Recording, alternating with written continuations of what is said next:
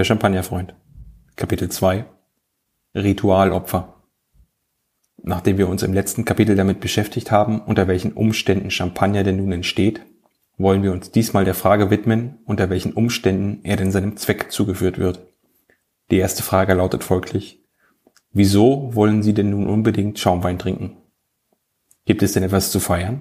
Eine Hochzeit vielleicht? Eine Taufe? Sind Sie befördert worden oder haben Sie eine Gehaltserhöhung vorzuweisen? Haben Sie etwa im Lotto gewonnen, um sich das Getränk der Reichen und Schönen zu leisten?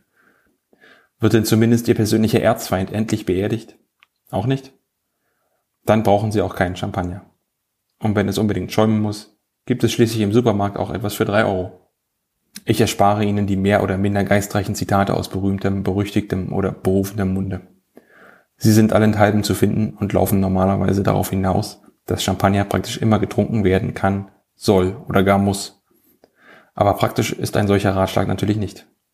Champagner ist nämlich irrsinnig teuer, das müssen Sie wissen. Und damit ist es das Getränk für besondere Anlässe. Zumindest ein schickes Dinner sollte es also schon sein. Schließlich sind Sie weder eine großspurige Großfürstin noch James Bond, egal wie überzeugend Ihre Frau Ihnen ein hohes Maß an Attraktivität bescheinigt. Wenn Sie nun also eine Flasche Champagner aufreißen, ohne triftigen Grund, wo, das frage ich Sie, kommen wir denn dahin?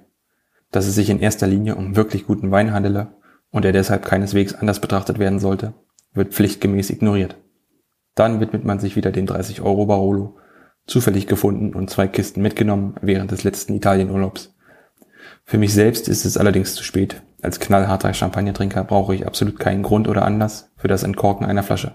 Aber für Sie ist das Abendland noch nicht zwangsläufig untergegangen. Sie brauchen sich nicht nach Lust und Laune dem Spaßgetränk hingeben, sondern können das Dekorum wahren. Wenn sich nun also ein großer Anlass ankündigt, können Sie damit beginnen, die Flöten zu polieren, die Flaschen kalt zu stellen und die Vorfreude aufzuwärmen. Der Spaß am Getränk beginnt beim Champagner eben schon vor dem Schnüffeln, Schlürfen und Schlucken. Das Fest beginnt schon beim Versuch, sich des Flascheninhaltes zu bemächtigen ein Champagner zelebriert das Öffnen der Flasche als sinnliches Erlebnis. Allein schon die dicken Flaschen, die den Druck von gewöhnlich 6 Bar standhalten müssen, machen einiges her. Nicht nur ihr Autoreifen ist da beeindruckt. Viele höherklassige Stillweine setzen ja inzwischen ebenfalls auf mächtigere Glasflaschen, ohne dass es dafür einen technischen Grund geben würde. Die schwere Flasche liegt gut in der Hand und die übliche Glanzfolie über Flaschenhals und Korken kündigt vom besonderen Vorgang. Selbige wird natürlich nicht einfach abgeschnitten wie beim gemeinen Wein, sondern wird lustvoll auf und abgerissen, bis der obere Teil der Flasche nackend vor einem steht. Dem Keuschheitsgürtel nicht unähnlich wartet nun die Agraffe, und das ist astreines Angeberwissen, wartet nun also die Agraffe um Korken und Flaschenende gewickelt, dem Vorschnellen und dem selbstständigen Entkorken vorbeugend.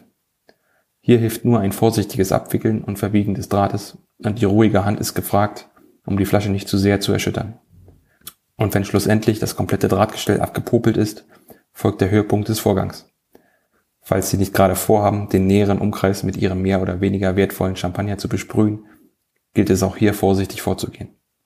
Behutsam drehen Sie die Flasche aus dem Korken oder umgekehrt und letztlich entlädt sich die Vorfreude im sattesten und befriedigendsten Plöpp der Weinwelt.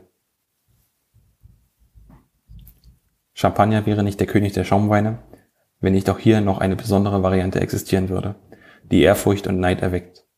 Der Franzose verwendet beim Weinmachen gern auch mal rustikale Begriffe. Und gerade beim Champagner wird es gelegentlich blutig bis martial. Das Senier-Verfahren, also der Aderlass, hat naturellement nichts mit Blut zu tun und beim Degorgement werden auch keine Kehlen durchgeschnitten. Klingt halt geiler als Abschlemmen. Die Krönung des Ganzen ist nun die Sabrage. Hier kommt jetzt endlich, zumindest falls verfügbar, waschechtes Kriegsmaterial zum Einsatz, wenn die Flasche einfach per Säbel geköpft wird. Selbst der Weinfreak geht hier mit ungewöhnlichem Respekt zu Werke und das hat nichts mit der legendenumrankten Erfindung des Vorgangs durch napoleonische Offiziere zu tun. Flaschen öffnen für Fortgeschrittene. Nichts anderes haben wir hier, auch wenn der Vorgang recht einfach konzipiert ist. Selbst die Flasche ist durch ihren Aufbau entgegenkommend, sie sollte stets an der gleichen Stelle brechen. Üben, üben, üben verbleibt als einziger Rat. Der Flasche mit dem Schwert rituell zu Leibe zu rücken, steigert den Effekt gewaltig, setzt sie aber auch dem Risiko aus, das Dekorum doch noch zu verlieren. Zumal, wenn die eigene Frau das Smartphone auf einen richtet, während man volle drei Minuten versucht, mit dem auch sonst nutzlosen Ikea-Messer eine renitente Flasche Winzer-Champagner zu enthaupten. Natürlich ohne Erfolg, während die Anwesenden mitverfolgen können, wie das überhebliche Siegerlächeln zur schamvoll entschuldigenden Grimasse zerschmilzt. Wir lernen also erstens, nicht die stumpfe Seite des Messers zu verwenden und zweitens, nur die erste Flasche des Abends zu köpfen. Der Schwierigkeitsgrad steigt proportional zum Alkoholkonsum. Als sich das Ritualopfer dann schlussendlich bereit erklärt, seinen Kopf doch noch herzugeben, ist die Videoaufnahme natürlich längst abgeschlossen und der Upload im Gange. Frohes Neues. Und da hilft dann auch erstmal nur ein Gläschen Champagner.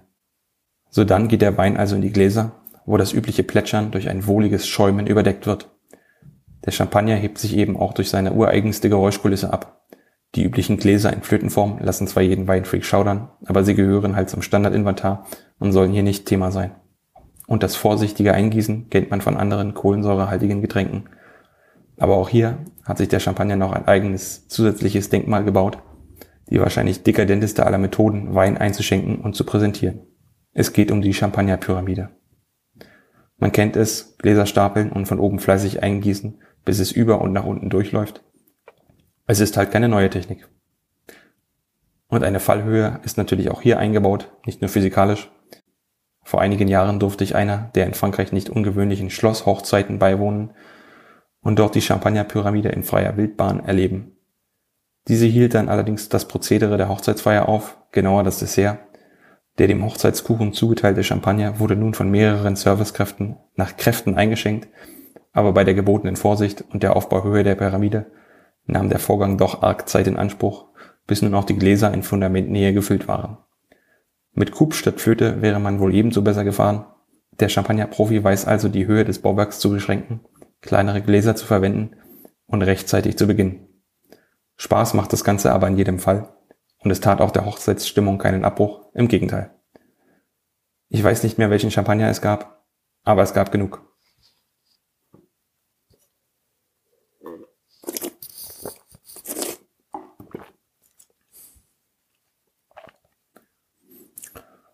Als passenden Wein zu einem solchen Reigen an Festlichkeiten hat man freilich in der Champagner die Qual der Wahl. Bleiben wir beim einfachsten aller Einsatzgebiete, dem Aperitif, wird das Feld der Kontrahenten nicht gerade ausgedünnt. Aperitif-Champagner ist quasi die nutzloseste aller Beschreibungen für unseren Lieblingsschaumwein. Champagner schmeckt sowieso immer, das weiß man ja. Und beim Aperitif kann man da eigentlich nur dann daneben liegen, wenn man irgendeinen absurden Freakstoff abwehrt. Zum Glück gibt es das im südlichen Bereich der AOC Champagne gelegene Gebiet der Aube. Dort befindet sich das renommierte Haus Drapier, die mit ihrem Carte d'Or genannten Einstiegsbrüt einen astreinen Wein abliefern, der meist sogar den Nörglern von der puristischen Heilsfront zusagt. Viel Pinot Noir sorgt für einen zart üppigen Stil, dabei immer elegant bleibend. Gefällige Dosage für den Normaltrinker, nicht zu glatt gebügelt für den Weinfreak, luxuriös genug für eine schöne Festivität und sogar günstiger als die ganz großen Namen. Vom Pfennigfuchser bis zum Weinsnob sind also alle gut bedient. Man darf ihn aber nicht mit anderen Champagnern gelber Etikettierung verwechseln. Mir persönlich macht er jedes Mal aufs neue Spaß. Als Ritual zum Kopf abschlagen taugt er allemal.